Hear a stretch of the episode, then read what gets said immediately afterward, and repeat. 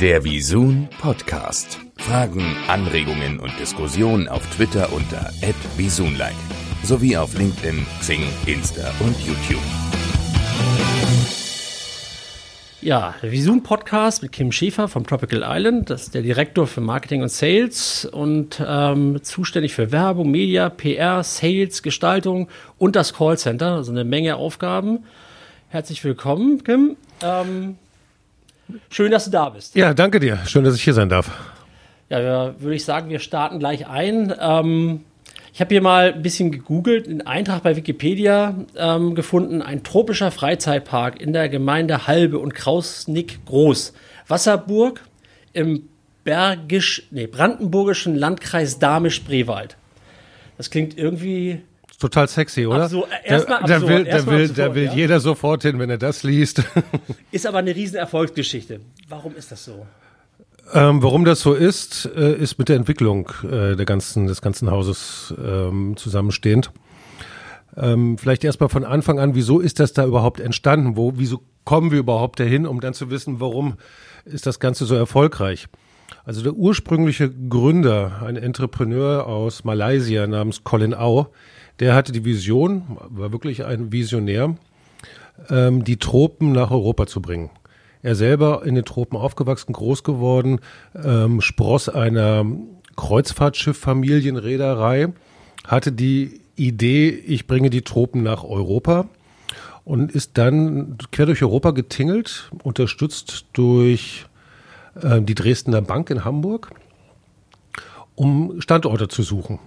Und Standorte heißt, er wollte nicht nur bei uns hier in Berlin, sondern eins Paris, Moskau, London, weiß der Geier wo, was er vorhatte. Das begründet auch das Plural S in unserem Namen äh, Tropical Islands, weil der ursprüngliche Gedanke war, wirklich mehrere Standorte zu haben. Die beiden Kerle sind dann irgendwie vor ja, mittlerweile 16, 17 Jahren durch Europa getingelt und sind dann auf die ehemalige Cargolifterhalle gestoßen. Eins der großen unglücklichen Projekte, die seinerzeit kurz nach der Wende im Osten hochgeschossen sind, äh, Riesenvolksversprechen oder äh, volksversprechend waren, um dann sang- und klanglos unterzugehen. Und haben, dann hat er, Colin Au, diese Halle gekauft inklusive des gesamten Geländes. Uns gehören noch 630 Hektar Land dazu und hat da seine Vision einer Insel, einer tropischen Insel in the middle of nowhere, muss man leider sagen, äh, hochgezogen. Anfangs sehr, sehr schwierig. Ähm, ich bin selber erst seit ja, 13 Jahren dabei. Das Haus ist jetzt 15, ich wird 15 Jahre alt oder ist 15 Jahre alt geworden. Ähm, ganz zu Beginn mit unheimlich vielen Fehlern behaftet. Das Ding war noch nicht fertig. Man hatte dann äh, Cashflow-Probleme, musste früher aufmachen als geplant. Was die ersten Besucher da als erlebt haben müssten. Und ich selber war damals auch mit meinen Kindern, die waren noch sehr, sehr klein damals, da und sagte, okay, das hast du jetzt einmal gesehen. Aber da muss nicht nochmal hin. Und so ging es rund einer Million. Äh, Herr Au hatte wohl auch sehr eigenartige m, Allüren als Geschäftsführer, sehr asiatisch geprägt, nicht unbedingt für den ähm, deutschen oder europäischen Markt gedacht. Und mit seinen Finanzproblemen und einem dazugehörigen Konzern ähm, hat man sich dann dazu entschlossen, das komplette Management auszutauschen. Und dann hat man angefangen, aus dem ganzen Laden eine Volksgeschichte zu drehen. Das Haus wurde nochmal geschlossen, man hat nochmal nachinvestiert, hat nochmal umgebaut, gemacht, getan. Und dann ist das sukzessive in den letzten 15 Jahren dahin gewachsen, wo wir jetzt sind, als zweit- oder drittgrößter Beherbergungsbetrieb der Bundesrepublik. Wir haben zweieinhalbtausend Betten in der Vermarktung und einer der bekanntesten Freizeitparks. Wow. Ähm, du hast gerade schon angesprochen, die äh, Anfahrt, so 60 Kilometer entfernt vom Großraum Berlin, ist ja kein Katzensprung. Ist das immer noch ein großes Problem oder seid ihr mittlerweile auch von der Besucherstruktur so aufgestellt, dass der Großraum Berlin jetzt gar nicht mehr so entscheidend ist? Es ist interessant, also wir machen da Untersuchungen in Berlin, ähm, weil wir merken, in welchen Teilen dieser Stadt wir Lücken haben ähm, und sehen, dass der alte Westberliner da ein größeres Problem hat, diese 60 Kilometer auf sich zu nehmen, was eine Dreiviertelstunde, Stunde Fahrt ist, wenn man ehrlich ist. Aber der gleiche Westberliner gerne mal sich morgens in Dahlem ins Auto setzt und anderthalb Stunden braucht, um nach Mitte in sein Büro zu kommen. Da ist es ein bisschen fragwürdig, die ganze Geschichte. Nein, wir sind mittlerweile so, ähm, klar ist Berlin für uns ein ganz, ganz wichtiger Punkt. Brandenburg ist, wenn man ehrlich ist, als eines der größten Flächenländer der Bundesrepublik, äh, aber nur mit 2,3 Millionen Einwohnern etwas dünn. Auch die Altersstruktur in Brandenburg ist schwierig und kompliziert. ähm, als Gäste für uns, als Zielgruppe für uns. Und das ist natürlich Berlin ein ganz, ganz wichtiger Aspekt. Ähm, wir vermarkten uns aber mittlerweile auch so, dass wir sagen Tropical Islands bei Berlin. Das ist ähnlich wie Disney Paris. Also wer in Disneyland Paris war, der weiß auch, dass Paris eine Ecke weiter weg ist von Disneyland. Also fährt man auch, glaube anderthalb Stunden ähm, aus der Bonlieu raus. Und ähnlich ist das hier. Also die Nähe ist schon da und es ist äh, Hauptstadtregion.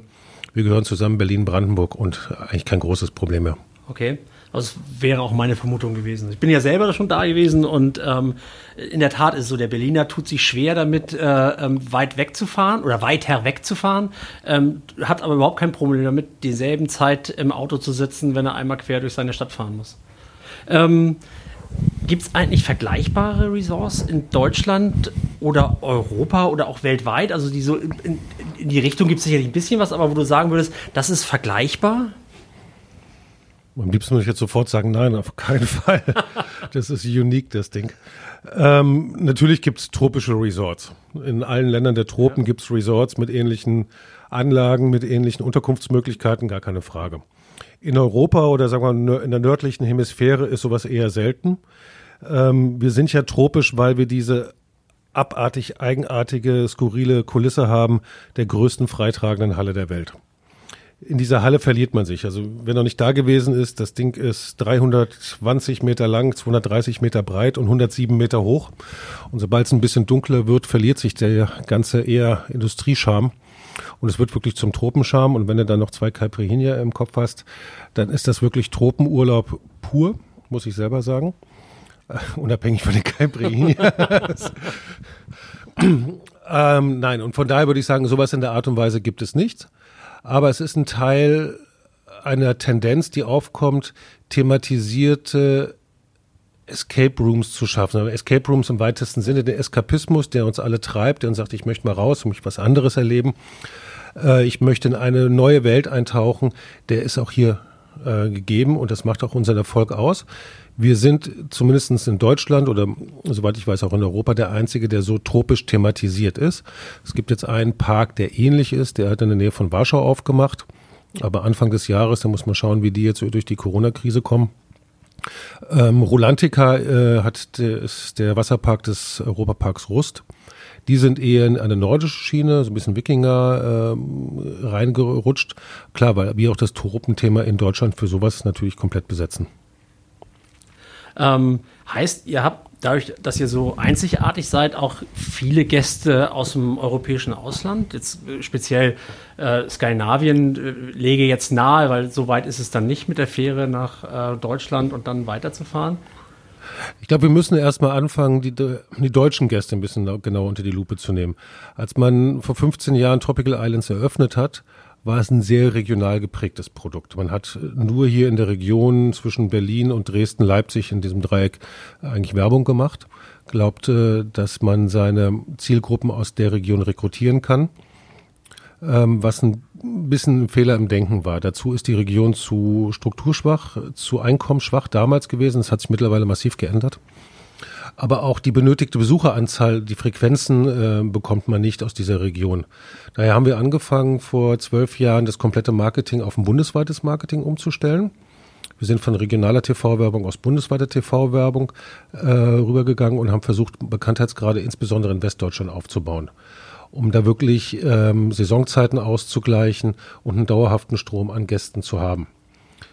Gleichzeitig haben wir immer weiter unsere Übernachtungsmöglichkeiten ausgebaut. Tropical Islands hatte von Anfang an schon äh, ganz rudimentäre Zelte, die irgendwo in der Sandfläche aufgebaut waren. Das war, glaube ich, kein großer Spaß, damals da zu wohnen. Und dann hatte man angefangen, so aus Brettern, aus einfachsten Brettern, äh, sogenannte Maharaja Lodges zu zimmern. Also waren wirklich Pressspannbretter Bretter aneinander geschraubt, ein Bett rein, eine Minibar, da war da keine Klimaanlage drin. Und man hatte noch einen reservierten Platz am Strand und das hieß dann Maharaja-Paket. Gab so eine Pulle Sekt auf, in, die, in die Lodge mit rein. Und da gab es zwei Stück von in der Halle. Das ist gelaufen mit geschnitten Brot. Die Dinger waren also permanent ausgebucht. Und auf Basis diesen Erfolges hat man gesagt, okay, lass uns mal probieren, mehr und mehr an Übernachtungen reinzubringen. Und je mehr Übernachtungen wir reingebracht haben, Übernachtungsmöglichkeiten, Zimmer, Zelte, ähm, im gleichen Umfang sind wir auch gewachsen mit Übernachtungsgästen. Das heißt, die Nachfrage ist immer mit dem Angebot zusammengewachsen. Eigentlich übersteigt die Nachfrage auch das Angebot, sodass wir schließlich und letztendlich auch nach draußen gegangen sind. Ich hatte es ja eingangs gesagt, wir haben 630 Hektar Land drumherum. Ähm, da haben wir jetzt 248 Häuser stehen, die wir selber in der Vermarktung haben, Ferienhäuser. Und mit diesen Ferienhäusern draußen ist das auch noch weiter ins europäische Ausland gewachsen. Und da kommen viele Holländer. Gut, die kamen, als wir gesagt haben, wir haben einen Campingplatz, dann waren sie da.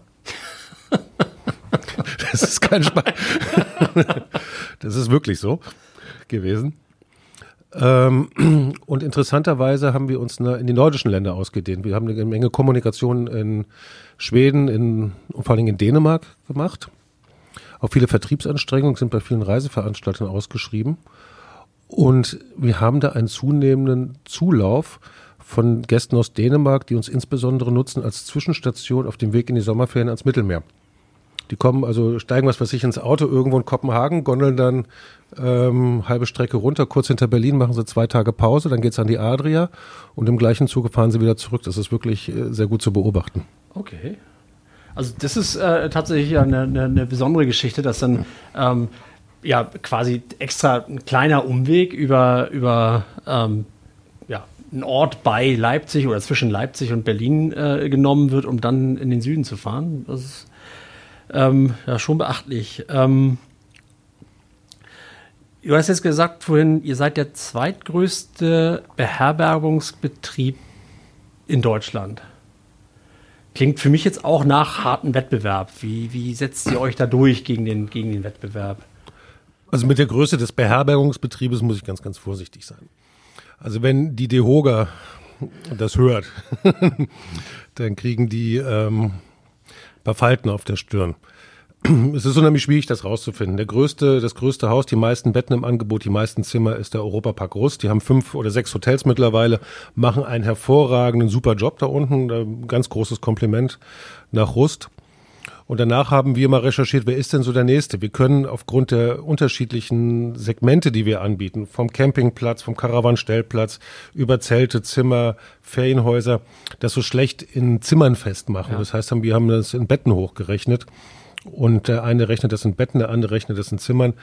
Ähm, von daher würde ich sagen, ja, wir sind irgendwo Nummer zwei, Nummer drei. Und wenn wir Nummer fünf sind, ist mir auch wurscht.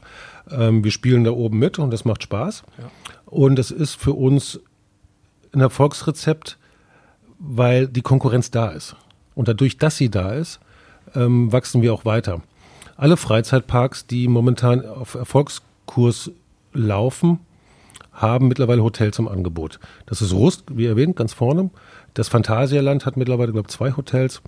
Der Heidepark hat verschiedene Möglichkeiten, auch ein schönes Hotel dazu. Ähm, weil die Tendenz in Richtung des Kurzurlaubes, des, sagen wir mal, animierten, Entertainment unterstützten Kurzurlaubes geht. Ich fahre mit meiner Familie mal zwei, drei Tage dahin und lasse mich berieseln, kann was erleben, bisschen Action, bisschen Abenteuer, bisschen Spaß.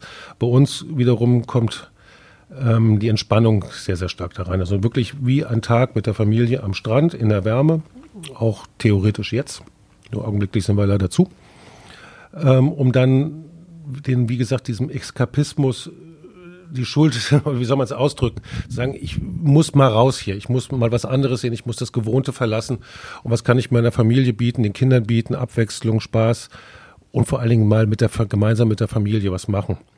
Das beste Bild, ich weiß, du bist ja auch Vater, und das wir sehr erfolgreich in der Kommunikation nutzen, ist der Vater, der mit seinem Sohn am Strand spielt, Burgen baut in dem Fall. Weil uns plagt, ich habe ja auch zwei Kinder, uns plagt alle das schlechte Gewissen, dass wir eigentlich zu wenig Zeit mit unseren Kindern verbringen. Und das in diese, in diese Nische setzen wir natürlich auch zum Teil mit rein. Was heißt Nische? Das ist ja relativ groß und bekanntes Problem. Jetzt hast du schon, äh, ich habe es hier tatsächlich auf meinem Zettel äh, stehen und du hast es auch schon angesprochen, deswegen äh, ziehe ich es jetzt einmal vor, vor einer anderen Frage, die ich eigentlich hatte.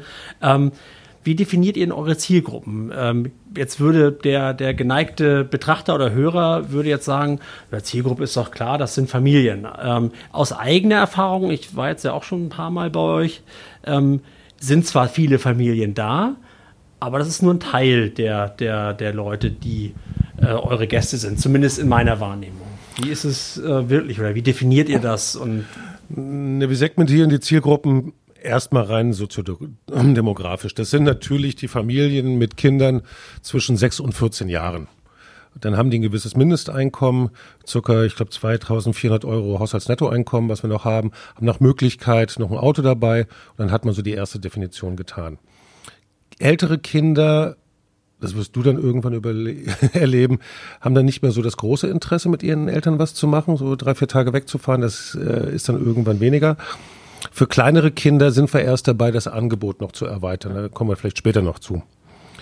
Ähm, Im zweiten Schritt haben wir natürlich sehr, sehr stark junge Erwachsene. Das ist so zwischen 25 und 39, ähm, die dann auch mal zu zweit was erleben wollen. Da geht es eher in Richtung romantische Momente unter Palmen, dieses äh, standardisierte Bild von den Tropen Bounty meets Raffaello beats Bacardi. Okay. um das mal, um das zu erleben. Und dann gibt es sehr, sehr stark mittlerweile auch dieses zwei bis drei Generationen-Thema. Also wirklich, dass die Großeltern, die Best Ager, der, die werden immer jünger, zumindest körperlich und gedanklich und auch ein bisschen fitter. Und dass die mit ihren Enkelkindern auch nochmal wegfahren. Wenn man diese drei Ebenen so nimmt oder diese drei Zielgruppen sind auf der soziodemografischen Ebene die genannt. Und dann gehen wir im zweiten Schritt hin und schauen uns nochmal die Sinusmilieus dazu passend an und schauen, ob das dann auch für unsere Kommunikation hinpasst oder funktioniert. Ähm, danke für das Stichwort. Ähm, ich hatte mir hier auch notiert, so welche Marketingmaßnahmen sind denn für euch so die relevantesten? On-the-Ground-Events, was für Kooperationen, äh, Media, welche, welche Strategie verfolgt ihr da? Was ist am wichtigsten? Social Media, TV, Print. Das ist ja heute sehr, sehr breit gestreut, wie man sich, ähm, sag ich mal, wie man werben kann und wie man seine Zielgruppe erreicht. Ähm, wie stellt ihr euch da auf? Das ist permanent im Fluss, das äh, komplette Marketing. Als wir begonnen haben oder als ich begonnen habe, haben wir erstmal umgestellt auf ein nationales Marketing mit einem sehr großen Fokus auf Berlin. Berlin wurde gerade damals gar nicht so sehr in den Fokus genommen. Warum auch immer, das ist, ich, hat sich mir nie erschlossen. Ich bin dann selber hier in Berlin, habe Markenkooperation versucht aufzubauen. Damals hatte Tropical Islands ein hundsmiserables Image. Also gerade hier in Westberlin. Ähm, bin dann irgendwann hin und habe Bandenwerbung, TV-wirksame Bandenwerbung bei der Hertha gebucht. Die haben mich angeguckt, äh, was will denn der Ossi jetzt hier mit seiner Bandenwerbung und seinem Schwimmbad und so weiter. Da soll man woanders hingehen. Also, Moment mal. ähm, heute würdest du zur Union gehen. Ach, heute würde ich, glaube ich, gar nicht mehr zum Fußball gehen. Wir waren ja auch dann beim FC Energie Cottbus mal irgendwann drauf, als die noch in der zweiten Liga gespielt haben. Ähm, nee, heute würden wir es anders machen oder heute machen wir es auch anders. Ähm, das war der erste Schritt. Wir haben damals zum ersten Mal eine Marfo ins Land geschickt, haben festgestellt, die Markenbekanntheit in Ostdeutschland, im Kerngebiet Ost, sehr, sehr hoch, um die 80 Prozent. 75, 80 Prozent seiner Zeit. In Westdeutschland um die 20, 15 bis 20 Prozent. Ähm, aber da saß das interessante, das kaufkräftige Publikum. Haben gesagt, okay, das kann irgendwie nicht funktionieren. Wir müssen da ähm, was ändern, sind halt wie gesagt dann national geworden. Erstmal nur auf rein klassischen analogen Medien. Digital war vor 12, 13 Jahren noch nicht ganz so sehr, wie es jetzt ist. Haben dann hier angefangen, das am Image zu schrauben in Berlin. Und mit im zunehmenden Maße sind wir dann hingegangen und haben von den klassischen Medien fließen wir immer mehr in den digitalen Bereich hinein. Also für uns ist natürlich mittlerweile geben wir von gesamten Budget äh, einen großen Teil für digitale Medien aus. Ist natürlich für uns im SEA-Bereich sehr, sehr wichtig. Da ist, wo wir richtig Geld verdienen mit. Äh, da haben wir einen wirklich sehr, sehr guten ROI. Aber gehen auch verstärkt und waren von Anfang an, seit wir irgendwie die Chance hatten, im Social-Media-Bereich dabei. Ich habe ein relativ großes Social-Media-Team. Ähm, wir machen alles in-house. Auch die Social-Media-Buchungen passieren bei uns in-house. Äh, und natürlich klassisch Display und noch viele andere Sachen von ATV bis hin zu äh, Influencer-Marketing, was wir machen, bis hin zu ähm, Name it. Also wir versuchen alles mitzumachen, wir versuchen jeden Fehler zu machen, um dann daraus zu lernen, was wir in Zukunft nicht mehr machen also, sollen. Also klassisch 360 Grad ähm, Bespielung aller Plattformen, die, die möglich sind und dann auch im Prinzip am Ende des Tages Definitiv. für sich selber rauszufinden, was am besten funktioniert. Nee, wir müssen zwei. Wir haben immer die Kombination auf der einen Seite aus Markenbekanntheit. Wir müssen immer noch sehen, ich, wir haben jetzt in Westdeutschland liegen wir bei 62 Prozent gestützt, wohlgemerkt. Ähm, die ungestützte ist deutlich geringer. Wo liegt denn bei, bei knapp Mitte 10. 40? Knapp die ungestützte Markenbekanntheit, knapp 10. Knapp 10. Ja. Im Westen Okay. der Republik. Im, im Osten Aber zielgruppenübergreifend dann. zielgruppenübergreifend. Okay. Ja. Okay. Ähm, und dann haben wir natürlich eine Performance-Kampagne, die wir auch fahren müssen, um unsere Zimmer voll zu machen. Das heißt, ich muss auf der einen Seite sehr, sehr viel verkaufen. Ja. Ähm, das kann ich digital wesentlich besser als über klassische Kanäle. Ich kann aber Markenbekanntheit, bin ich weiterhin der Ansicht, dass momentan noch über TV nichts kommt. Digital kommt kurz hinterher. Ich finde es in Teilen ein bisschen zu teuer. ja.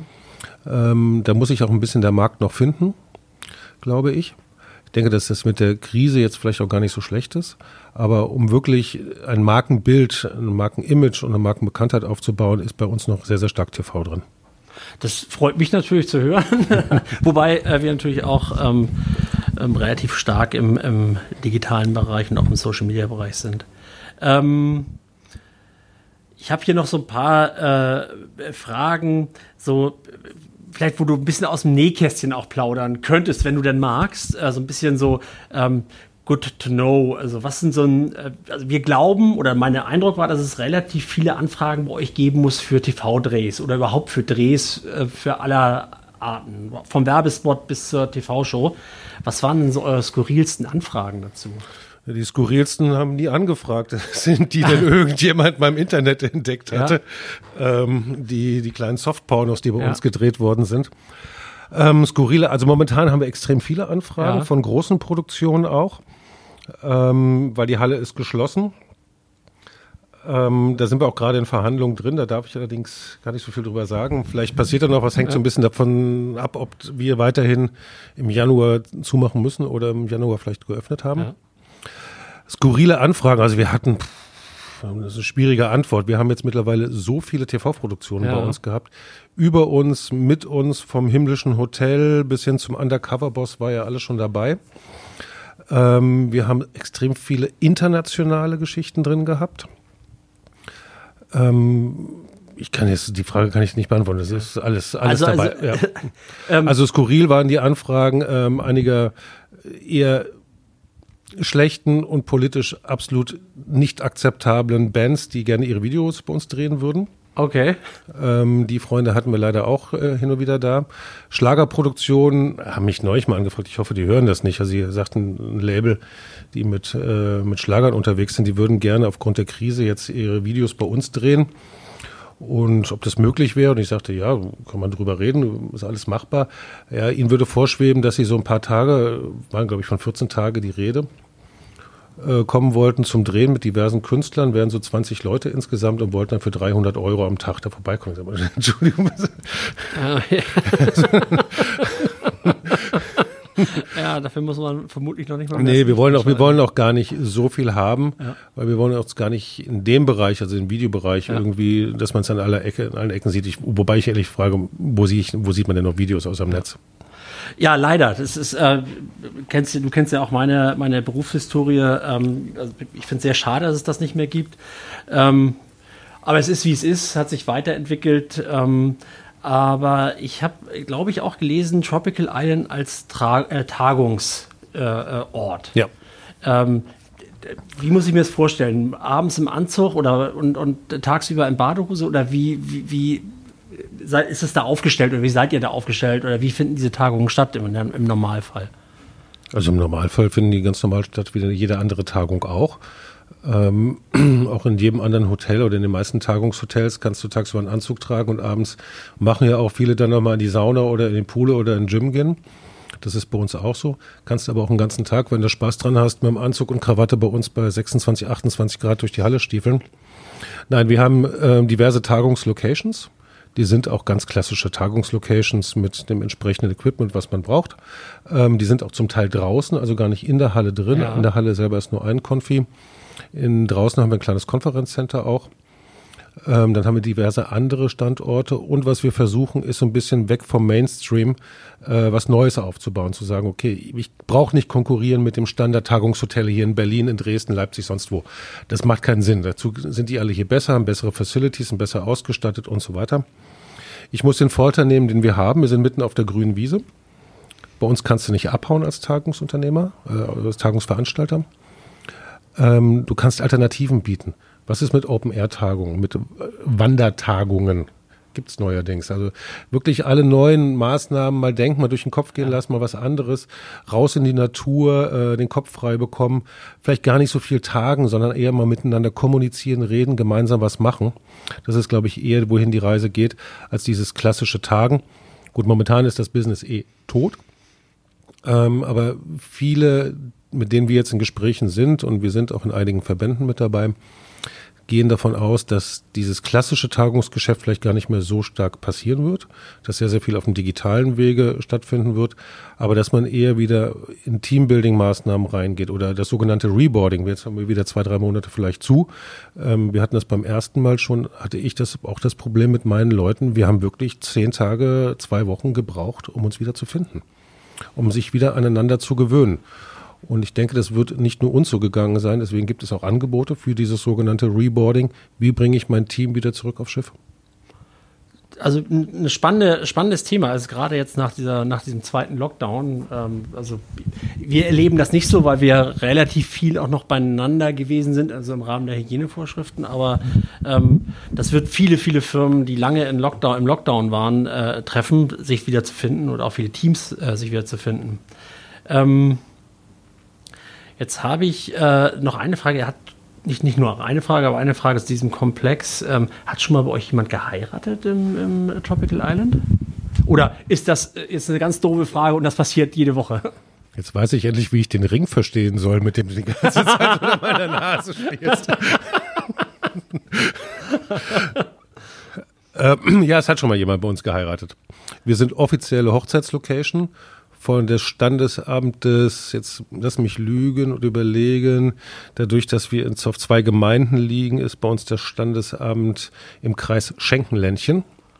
Genau, ähm, und da kann man offiziell anfragen, sagen, ich möchte gerne im Tropical Islands heiraten, dann rufst du bei uns an, kannst du die Tagungslocation anschauen und dann kannst du überlegen, ob du deiner äh, Liebsten oder deinem Liebsten äh, mal mit Barfuß am Strand das Ja-Wort geben möchtest. Ja. Kannst den Ring wieder einpacken. okay, schade. ähm, das Tropical Island wird auf der Website beschrieben als äh, All-in-One-Konzept, also Activity Center, Nature, Mo Mo Mobile Homes, Areal, Seminarräume, Kongresscenter, das du erwähnt hast, Außenbereich Amazonia. Ähm, jetzt habe ich auch die, ich glaube, letztes Jahr kam die stehende Welle dazu. Ähm, also ein Haufen äh, neue Sachen. Ähm, what's next? Also was passiert nächstes? Ich erwähnt es ja schon, dass ihr ein riesengroßes Areal habt. Ähm, sind da noch äh, riesengroße Sachen geplant, über die du jetzt schon reden darfst oder zumindest andeuten darfst? Es hat sich alles geändert seit März diesen Jahres. Alle Planungen, die wir hatten, ähm, sind momentan auf Eis gelegt. Wir müssen erstmal sehen, wo die Reise hingeht. Ist schon richtig, was du sagst. Wir haben ein All-in-One-Konzept. Also der Gedanke ist ja wirklich, dass man zu uns kommt, dass man drei Tage, vier Tage bleibt. Im Schnitt bleiben die Leute bei uns, die in der Halle übernachten, 1,8 Tage, draußen auf dem Gelände knapp drei Tage. Ähm, die Aufenthaltsdauer steigt momentan, gerade in unseren Ferienhäusern. Wir haben super Ferienhäuser. Ähm, ich habe neulich selber die Gelegenheit, muss ich wirklich dazu sagen, wir haben ganz neue hingebaut. Äh, VIP-Häuschen mit eigener Sauna, mit Whirlpool draußen. Ähm, durfte ich dann auch mal übernachten, was gar nicht so leicht ist, weil die Dinger immer ausgebucht sind. Äh, muss man ein paar Gäste mal rausschmeißen. Ähm, das macht wirklich Spaß und kannst ja wirklich Urlaub verleben. Und der Gedanke ist auch, dass wir uns gar nicht so sehr auf uns selber fokussieren, sondern dass wir sehr, sehr viel auch mit den Anbietern in der Gegend, in der Umgebung zusammenarbeiten. Also wir fördern auch schon, dass unser Gast mal rausfährt, sei es mit dem Bus, ähm, sei es mit dem eigenen Auto oder am besten mit dem Fahrrad äh, in Spreewald fährt, da mal eine Kahnfahrt macht, sich mit der Familie ein Paddelboot mietet, äh, an einen der Seen fährt um die Ecke oder auch mal nach Berlin oder auch mal nach Dresden. Berlin zieht immer noch im deutschen Tourismus massiv. Und warum nicht die Familie aus Baden-Württemberg zu uns holen, für sieben Tage bei uns auf dem Gelände wohnen, mal ein bisschen in die Halle, mal ein bisschen in Spreewald, mal einen Tag nach Berlin, einen Tag nach Dresden, ist der ideale Familienkurzurlaub ja. und vielleicht in Anbetracht der augenblicklichen Situation im nächsten Jahr sogar noch mehr, mehr und mehr gefragt. Von daher ja, das heißt, wir müssen auch unseren Gästen neue Sachen bieten. Ähm, unsere stehende Welle, Poro Roca heißt sie. Okay. Wenn du mir sagst, was Pororoca ist, dann. Ich, ist es dieser Strand in Chile? Nee, nicht? Ja, es ist eine Welle, die vom Ama äh, in den Amazonas hineingedrückt Ach, diese, wird. Bei, diese, diese, ganz diese genau. Gezeiten, diese Gezeitenwelle. Ganz genau. Ähm, wir arbeiten gerade dran an Konzepten einer, eines Kinder, eines Kleinkinderbereiches, der fehlt uns momentan. Also wirklich für die so eine Toddler Bay. Ähm, es soll einen neuen Rutschenturm irgendwann geben, das ist kein Geheimnis.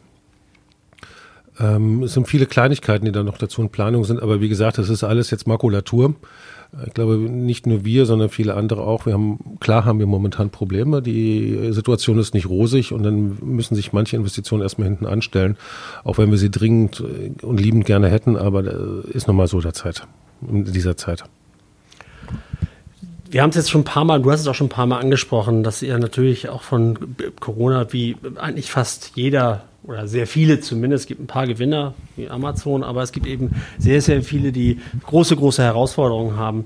Ähm, wie ist für euch die Zeit jetzt verlaufen? Also vom ersten Lockdown über den Sommer, ähm, wie, wie, ist deine Einschätzung oder wie ist es für euch gelaufen und was ist deine Einschätzung, ähm, wie es vermutlich weitergeht? Ich weiß, es ist ein bisschen Kaffeesatzleserei, ja, aber. Ich, das nicht, ich kann vielleicht mal eine Glaskugel aus dem Auto ja. holen. Also wir haben ja seinerzeit am 13. März haben wir beschlossen, unser Haus zuzumachen. Das war noch vor dem offiziellen Lockdown. Wir hatten damals einen der ersten bekannteren Covid-19-Fälle, einer der aus der Karnevalshochburgen, der irgendwo aus Nordrhein-Westfalen kam. Mhm. Ähm, da hat die BZ äh, groß getitelt von uns Corona-Kranker im Tropical Islands was für einen riesen Aufruhr sorgte. Natürlich sind die Gäste ausgeblieben, wobei das ging noch, aber unsere Mitarbeiter hatten unheimliche Unsicherheit oder auch Angst, zur Arbeit zu kommen und Fragezeichen, wie funktioniert das jetzt und so weiter. Dann haben wir uns entschlossen, von Seiten der Geschäftsführung her, wir machen Haus jetzt, das Haus jetzt zu. Es wird irgendwann eh passieren.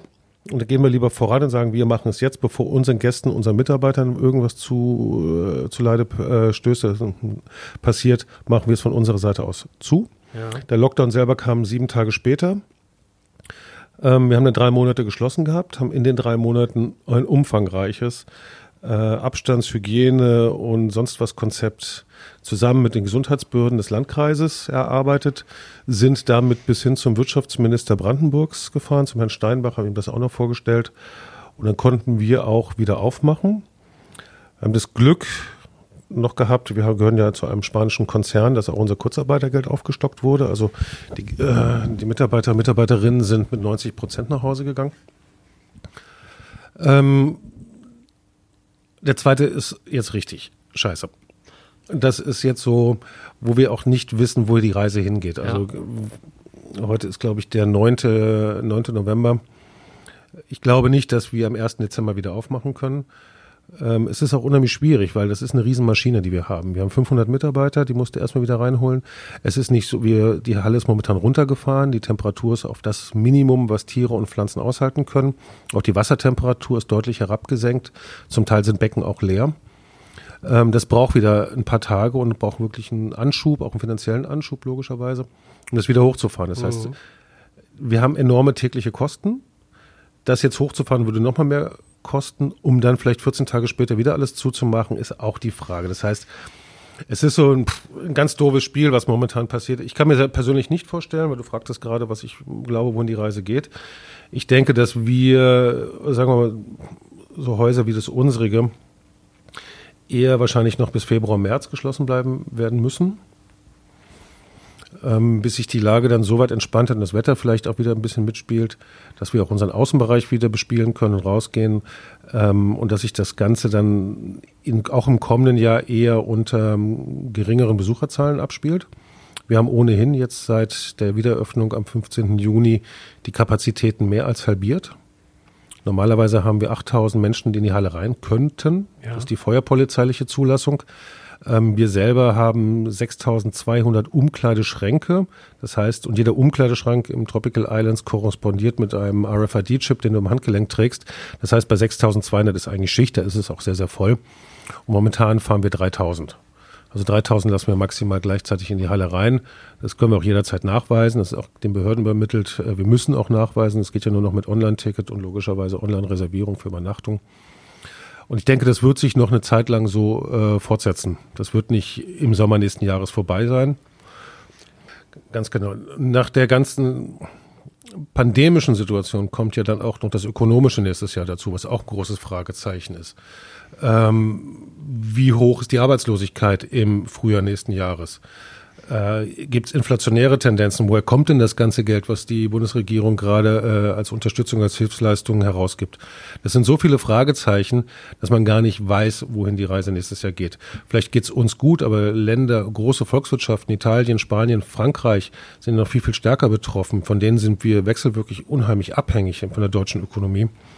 Also das sind so viele Fragezeichen. Ich persönlich hoffe, dass es so im Juni nächsten Jahr halbwegs von normal wieder läuft und ich denke, frühestens 2022 wird sich das soweit entspannt haben und dann vielleicht auch endlich mit einem durchgreifenden äh, Impfmittel. Das äh, hoffen wir auch, weil äh, auch für uns ist es natürlich wichtig, dass es ähm, möglichst zeitnah wieder sich normalisiert. Ja, Kim, vielen Dank für die nette Plauderei mit dir. Es hat mir sehr viel Spaß gemacht. Auch mir. Ähm, jetzt versuche ich natürlich, ähm, dir was aus der Tasche zu leiern. Vergiss Und zwar, es. wir würden sehr gerne ähm, über unseren äh, Visun Video Impact äh, Instagram-Account ein Ticketkontingent für eine Familie verlosen. Mache ich sehr gerne. Ich gebe auch noch ein, eins für eine zweite Familie oben drauf dazu. Äh, maximal sechs Kinder, äh, Quatsch, zwei Erwachsene, vier Kinder, sagen wir Maximum. ähm, und das zweimal, also zwölf VIP-Karten bekommt ihr von mir. Vielen lieben Dank, das äh, freut mich sehr. Es wird bestimmt ein schönes Gewinnspiel mit sehr vielen Teilnehmern. Ähm, Nochmal vielen Dank Gerne. Ähm, und komm gut nach Hause. Dankeschön.